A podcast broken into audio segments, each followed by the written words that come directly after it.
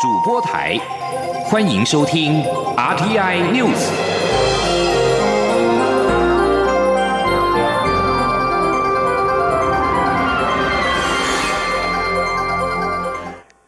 各位好，欢迎收听这节央广主播台提供给您的 RTI News，我是陈子华。前总统李登辉在昨天晚上七点二十四分在台北荣总辞世，享其寿九十八岁。总统府在今天召开前总统李登辉治丧事宜第一次的工作小组会议。蔡英文总统指示，从三十一号的午后开始，各政府机关跟学校下半旗三天，台北宾馆也将设置追思会场。从八月一号开始开放各界前往追思，而家属也转达了李登辉脱骨改新的意愿。万慈机关团体动员，也恳辞花圈花篮。记者欧阳梦平。的报道。前总统李登辉在三十号晚间辞世，蔡英文总统要求政府部门务必针对后续事宜提供最高规格的协助。总统府秘书长苏家全在三十一号上午主持治丧事宜第一次工作小组会议，针对缅怀追思、治丧及相关国际事务安排进行规划与筹备。李登辉的女儿李安娜、李安妮代表家属出席，总统府各局处、内政部、外交部、国防部及国史馆都派员与会。总统府发言人黄崇彦在会后说明，考量李登辉对国家贡献卓著、声望重隆，蔡英文总统决定依照国旗下半旗实施办法规定，自三十一号午后开始，各级政府机关及学校下半旗三天，追思告别当天也下半旗一天。由于不会在台北荣总设置灵堂，为了让国民及各界朋友可以追思缅怀，总统也决定在台北宾馆设置追思处所，从八月一号起开放各。界致意，总统也将会在会场布置好后便前往追思。黄崇彦说：“从明天上午十点开放至八月十六日止，开放时间为每天上午的十点到下午五点。那会场目前正在进行各项布置，主要会呈现李前总统生平事迹、重要谈话等等记录，以缅怀李前总统对于国家一生呃努力付出与卓著的贡献。”黄崇彦指出，在追思处所部分，家属特别转达李登辉脱骨改新的遗愿，感谢国民及各界朋友自发前往追思，但挽辞机关团体动员参与，国人可以自行献花，但恳辞花圈花篮。另外，因为疫情的关系，各国友人可能不便前来吊唁，因此各驻外馆处将设置追思处所及签名簿，供国际友人表达慰问及缅怀之意。总统府及国史馆则会会整制作李登辉生平事略等文史资料及影像记录。总统也将公布治丧大员，治丧大员的组成会体现国家对于李登辉开创国家民主多元新时代的从容与敬意。据了解，目前告别式的日期未定。至于安葬地点，应该会是五指山国军示范公墓的特勋区。目前在已故的元首中，只有前总统严家淦安葬于此。中央广播电台记者欧阳梦平在台北采访报道。前总统李登辉辞世，蔡英文总统除了在三十号的晚上在脸书贴文哀悼之外，在今天上午出席二零二零台湾资本市场论坛开幕式时致辞，表示李登辉带领台湾以临近革命的方式走出了威权，迈向民主，也确保了台湾经济体制的健全跟繁荣，让民主奇迹成为世人记住台湾的一个地方式。另外，副总统赖清德表示，对李登辉辞世自己很不舍，有一种顿时依靠的感觉，并且感念李登辉对台湾的。贡献带领台湾民主发展，让各行各业都能够追求自己的理想。而与李登辉关系纠葛几十年的亲民党主席宋楚瑜，在下午的时候是前往了台北荣总怀恩堂吊唁。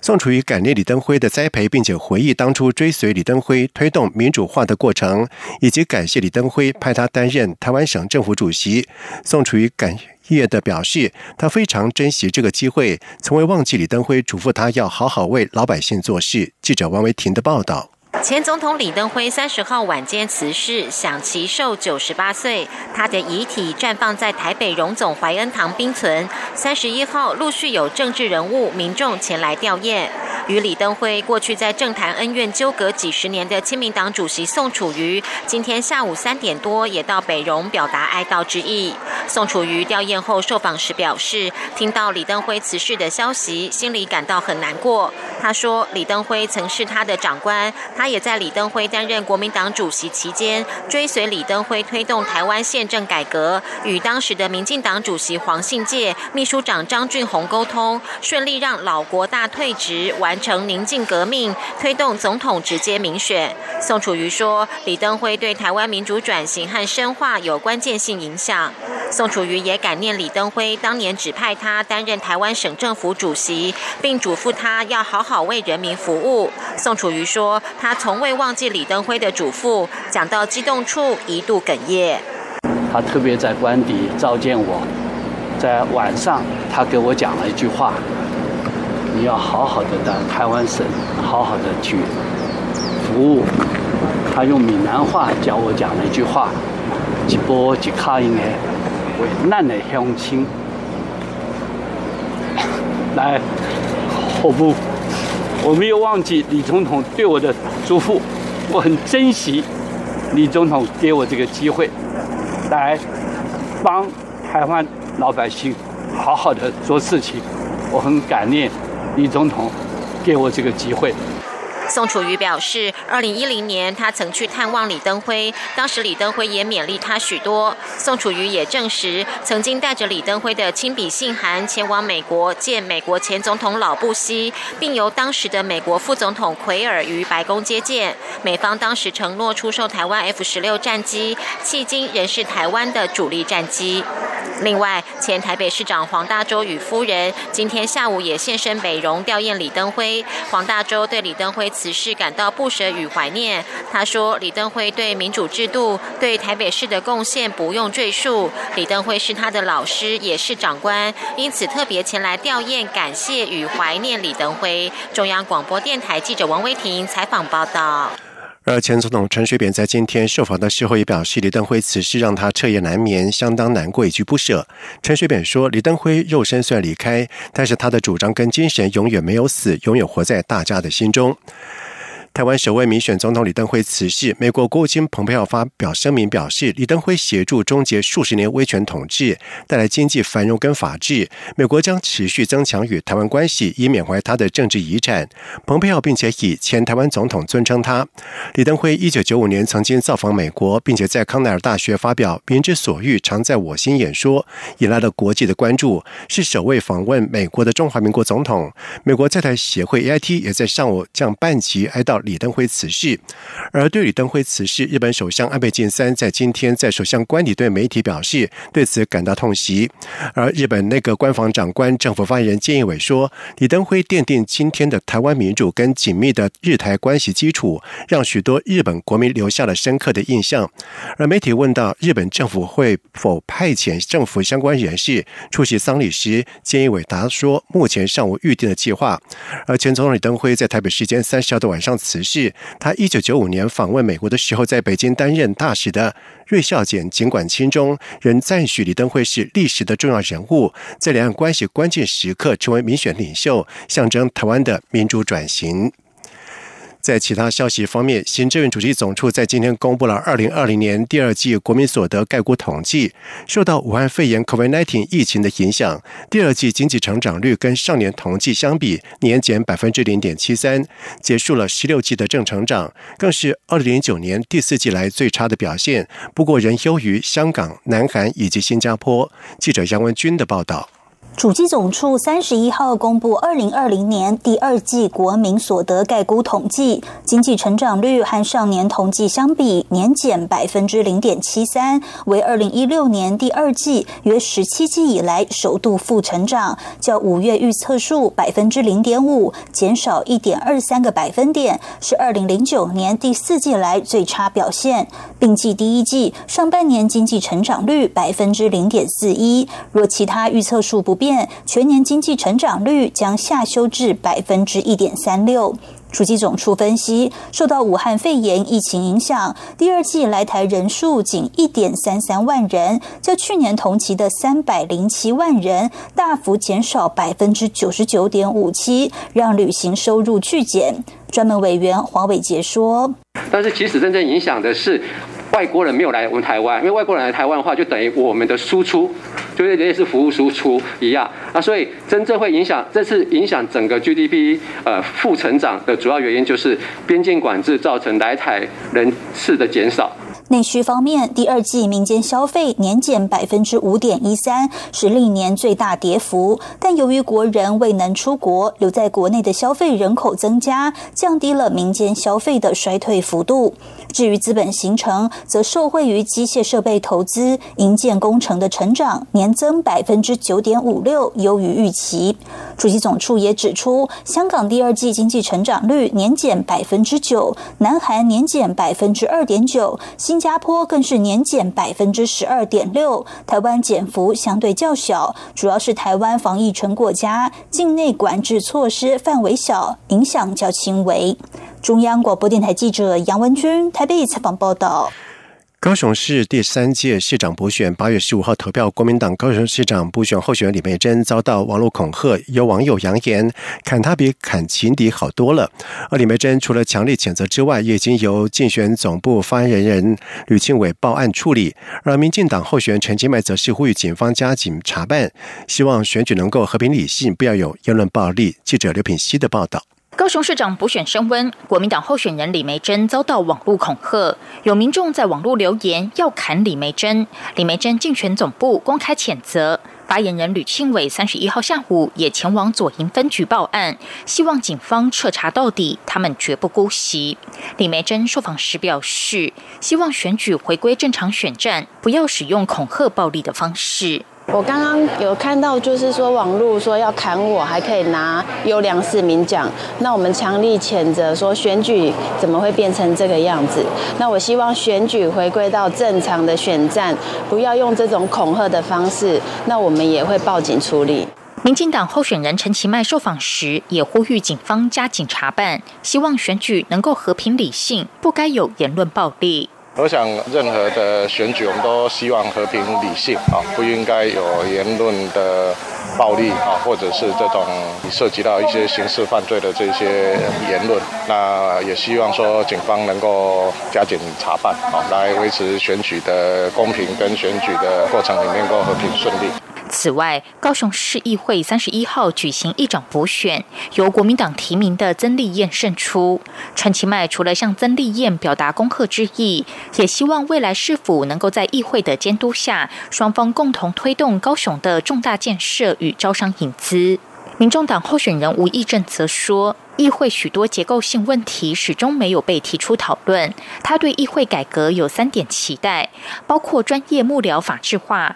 提升议员整体的问政品质、议会直播透明化、接受市民监督，以及推动大学生实习计划，燃起青年对公共事务的热情，让民主扎根。央广记者刘聘熙的采访报道。而高雄市第三届市长补选八月十五号投票，中选会在今天公告，在今天到八月十四号是竞选活动的期间，在明天下午两点三十分将举办市长补选的候选人公办电视证件发表会，在八月五号开始禁止发布民调。而高雄市选委会初步统计，高雄市投票人数有两百三十万两千零一十六人，确定的统计人数将等各区选举人名册公告阅览查核更正之后再确认。香港特首林郑月娥在下午宣布，立法会选举押后举行。林郑月娥在记者会上表示，现实疫情面临最严峻的情况，大爆发风险与日俱增。为了保障市民的健康，确保选举公平公开下进行，押后九月立法会的选举。而在稍早的时候，香港民主派发表联合声明，反对立法会延期举行。声明，并且指出，港府有责任尽力安排充足防疫的措施，以如期在九月举行选举，否则等同将特区成立的资本连根拔起。同时，声明也指出，根据立法会的条例，选举延后最多只能够十四天。另外，在三十号遭到港府选举主任 DQ 的公民党议员杨月桥则是表示，不知道政府是否借此让某些议员在立法会空窗期时无法出席紧急的会议。同时，杨月桥进一步表示，在港府一再破坏之下，香港一国两制、高度自治的招牌还剩下多少？而这个问题要留给港府自己回应。以上新闻由陈子华编辑播报，这里是中央广播电台台湾之音。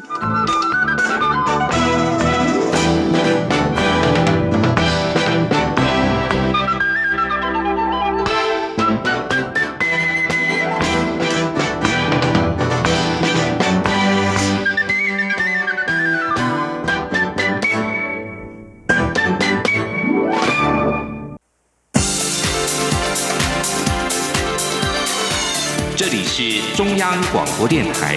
台湾之音，欢迎继续收听新闻。现在时间是晚上的七点十五分，欢迎继续收听新闻。文化部宣布和公示终止国际影音平台委托案之后，外界注专注到下一步文化部要怎么做。而文化部长李永德在今天表示，虽然时程上可能会有一点乱，但是明年一月一号开播的目标不变。另外，文化部加码推出的易放券，从七月二十二号开放使用以来，根据统计，民众花在书店以及出版业最多，占了百分之四十左右，其次是电电影院、艺文展演产业，而累计到现在。最交易金额达到了新台币一点三亿元。记者江昭伦的报道。文化部长李永德三十一号出席如果儿童剧团二十周年互动展，为剧团加油打气。有媒体询问民众使用一方券的状况，李永德表示，截至目前为止，大多民众用于买书，书店及出版业的比例约占四成，其次为电影院占两成左右，艺文展演产业约百分之十。李永德说。排名第一名的是出版哈，出版的就是书店的哈，呃，第二名的是电影，啊，第三名的是我们表演团队哈，表演的啊预售票店，因为我们全部是用数位环境，所以你手机一扫，你用了多少钱，用一一张还是两张、三张哈，我们全部都有数字，所以我们其实不用统计，我们随时都可以看得到。李永德表示，针对六十五岁以上、十八岁以下的手机弱势及身心障碍者，文化部也正在规划第二波与四大超商合作专案，最快八月下旬之后才会正式推出，使用年限应该会延后到明年一月或二月，看届时推出的时间。中国电台记者张昭伦台北采访报道。受到俗称武汉肺炎 （COVID-19） 疫情的冲击，桃园国际机场起降的航班大减了五百多班，旅客量更是惨跌到只剩下百分之一。即使六月二十五号开放国际旅客中转，但是一个多月下来，累计的人次也没有超过六千。桃园机场公司在今天坦言，桃机营收从六月开始由正转负，而整个上半年的营收更比去年同期断崖式的大减了新台币四十几亿元。记者吴丽君的报道。桃园机场近年来旅客量逐步攀升，去年更紧逼四千八百多万人次。机场全年收入包括租金、权利金、机场服务费以及降落费，高达新台币两百三十五亿元。其中大约百分之五十三需缴给民航作业基金，百分之十一需上缴桃园市政府外，只有百分之三十五的营收留在桃机手中。不过，扣除相关支出，还可净赚八十点七八亿元。但是，今年在武汉肺炎疫情重创下，淘机不仅每天起降航班从七八百架次减少到两百多架次。而且其中多数是货机外，旅客量也大幅衰减百分之九十九，每天只剩一两千人次进出。即使中央流行疫情指挥中心自六月二十五号起开放国际旅客中转，但是累计迄今的中转量也只有五千七百人次，平均每天只有一百六十人。淘机公司副总经理洪玉芬三十一。一号坦言，今年除了一二月营收还维持正常，并且 cover 到接下来三到五月吃掉的损失外，六月起营收正式由正转负。并且整个上半年的营收较去年同期断崖式的大减四十几亿。洪玉芬说：“我们现在。”到六月底大概已经负的一亿多了，因为之前为什么还是挣的？是因为我一二月就赚很多，因为我们以前都是赚很多钱，所以我跟去年同期比，我是减少了四十几亿，半年就减少了四十几亿，所以我现在六月份已经呈现亏损一亿多了，因为我大概一个月要亏两亿，整个断崖式的往下。洪玉芬指出，若非政府每个月透过淘机补贴航空公司及免税店大约六亿元的租金。及权利金，投机每个月的亏损将高达八亿元，加上国际疫情攀上高峰，短期没有舒缓的趋势，因此预估直到今年底恐将大亏十三亿元，相较去年大赚八十亿，来回就相差近百亿元。中国电台记者吴丽君在台北采访报道。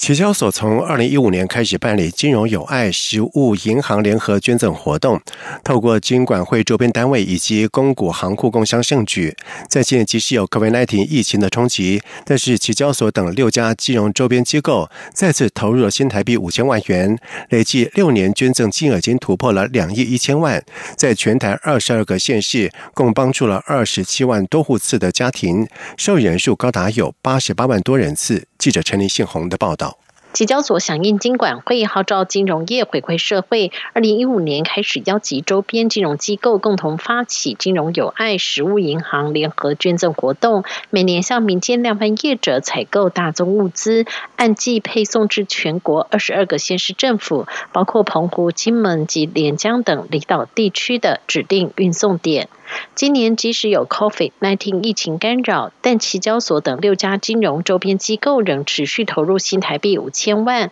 且以婴幼儿及老年人为优先照顾对象，奶粉、尿布及营养品等高单价商品比重更突破七成。其交所董事长吴自新说：“那么就根据这个弱势家庭民众的实际需要，然后开出他们的这个清单，然后由我们来采购，然后再配送到。”各县市的社会局出去，所以我们是就是完全是符合民众的这需要，而不是说我自己去买了一包一堆这个泡面，然后就丢下去，不是这样的，就是根据民众的需要，然后提供他们实际那么有用的那么物资。累计至今年六月底，已经帮助全台二十二个县市二十七万多户次家庭，受益人数高达八十八万多人次，累计六年捐赠金额已经突破两亿一千万。金管会主委黄天木出席活动时也表示，虽然每个周边单位捐款数量不尽相同，但重点不在于多寡，只要有心捐助就是一份爱心。黄天木也表示，台湾是一个充满温暖和关怀的社会，这就是台湾最好的软实力。而透过这样的活动，也彰显金管会和台湾的金融机构不只重视竞争力，也鼓励金融机构负起对台湾社会的关怀和责任。中央广播电台记者陈琳信宏报道：欧洲联盟在三十号对俄罗斯军事情报部门以及北韩和中国的公司实施了旅行和金融制裁，理由是涉入全球重大的网络攻击。欧盟声明指出，在历来首次和网络犯罪有关的制裁当中，欧盟锁定了俄罗斯军事情报的特殊技术部门，也就是俄罗斯联邦武装力量总参谋部的情报总局。欧盟指控这个俄国部门2017年6月发动两次的网络攻击，导致欧洲数家公司蒙受巨大的财务损失，而该部门也被控在2015年、2016年两度攻击乌克兰电网。而北韩公司因为涉嫌支持骇客组织拉萨路集团。而受到制裁。拉萨路集团被认为是全世界一连串重大攻击的幕黑幕后黑手，而欧盟的制裁另外针对中国企业海泰科技发展有限公司，该公司被控支持从全球跨国公司窃取商业敏感数据的网络攻击，也就是云端跳跃行动。两名涉嫌参与的中国人也连带遭到制裁。阿富汗官员在今天表示，巴基斯坦发射的火箭炮在三十号飞越了边界，进入到阿富汗，造成最少有十五名阿富汗人死亡。官员敦促喀布尔当局下令地面和空军部队警戒。由于穆斯林重要的节日中孝节即将来临，边界站两边都有许多的民众等着要通过边界返乡过节。阿富汗国防部发表声明表示，如果巴基斯坦军方继续以火箭炮攻击阿富汗领土，将面临阿富汗军方的报复。巴基斯坦外交部以及军方都没有立即对路透社的视频要求做出回应。不过，巴基斯坦外长古瑞希则是向媒体表示，他们已经在和阿富汗当局处理此事，希望能够不。伤和气得到解决，而巴基斯坦和阿富汗虽然都是美国盟邦，但是两国关系并不亲近。接下来进行今天的前进新南向。前进新南向。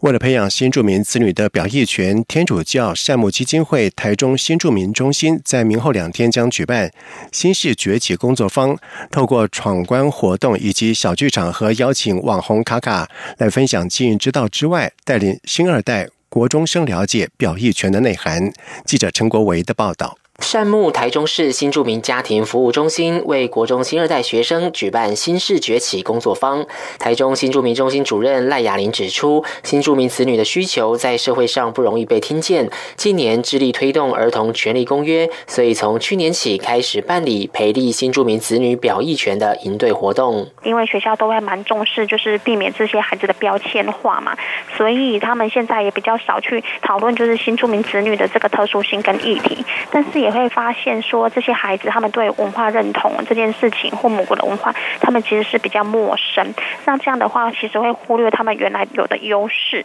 工作方今年从何谓表意权开始谈起，再透过分组讨论、表意权小剧场、有话大声公等课程，让这群国中生明白，适度表达看法是很重要的事。活动也请来网红卡卡，引导如何在网络世界学习自我保护。孩子透过一个 YouTube 来告诉他说，其实，在经营上，那有没有什么要特别注意的？嘿，比如说网络现在也很多霸凌啊，那资讯的正确性啊，然后自我负责的这个部分啊，呃，自我保护的这个部分。主要的用意是希望说，我们的 YouTuber 是孩子喜欢的，那也可以透过他的现身说法，让孩子更了解这个层面。善牧台中新住民中心表示，去年活动结束后，有三名学生进一步在新住民中心大厅创作“请听我们说”的彩绘墙。另外，透过问卷调查也得知，有七成的孩孩子更加了解儿童表意权的内涵，六成知道如何采取行动实践表意权。中央广播电台记者陈国伟台北采访报道。为了鼓励马来西亚学生出国深造、赴台求学，教育部在今年加码增加台湾奖学金以及华语文学奖学金的名额，奖助优秀学生就读台湾各大学。在今年大马共有四十五名的学生获奖，创下历年受奖学生最多的一次。驻马来西亚台北经济文化办事处表示，台湾奖学金以及华语文奖学金是教育部为了鼓励各国优秀学生到台湾攻读学位以及研习华语，从二零零四年以来设置的政府奖学金。金，呃，驻大马办事处在过去十六年已经遴选超过两百位优秀的马来西亚学生赴台进修，受奖人数学成之后都在各领域发光，成为促进台马教育交流的重要的桥梁。而驻大马代表洪慧珠则是表示，日前彭博社评比世界七十五个经济体的防疫表现，台湾成绩居冠，而二零二零洛桑管理学院 IMD 世界竞争力排名，台湾总体排名是亚洲第三，这样的表现将。上优质的教育学术环境以及丰富人文风土民情，台湾觉得是年轻人留学的最佳的选项。希望受奖学生在未来学成返回大马之后，能够为国家做出贡献，并且协助持续深化台马交流。同时，教育组组长张嘉玲也表示，台湾高等教育体制完整，而且。优质，再加上台马双边的学历互相承认，在历来一直都是马来西亚学生出国留学的优选。而在近年，也有越来越多不同族裔的学生选择到台湾展开新的学习之旅。以上新闻由陈子华编辑播报，这里是中央广播电台台湾之音。你好，哇，好好味呀，好犀利呀！这些粤语的问候语，许多人都朗朗上口。而你真的了解香港吗？八月三号起，周一到周五晚间十点到十点三十分，央广开辟全新带状节目《这样看香港》。一周五天，规划五种不同类型的节目，通通跟香港有关。周一，香港在 online My l e l a Way，来自香港的年轻世代要用年轻人的语言解读香港的大小事。周二，七一五公里之间，举家从香港移居来台的夫妻档朱仔与美智，将以知性、轻松和贴近生活的方式，分享台港两地生活和文化观察。周三，舍之岂能藏乎？吴色志老师邀请专家学者剖析香港现况，多元视角让您迅速掌握东方之珠的未来形势。周四，想跟你聊聊天。主持人张明天会挖掘香港圈内新奇、有趣、特别的资讯，邀请各行各业各阶层来宾与您聊香港。周五港式大排档，黄美玲将为您上菜，与您谈时事、读历史、看风景、尝美食、品风尚、道人生。每周一到周五晚间十点到十点三十分，央广带您这样看香港。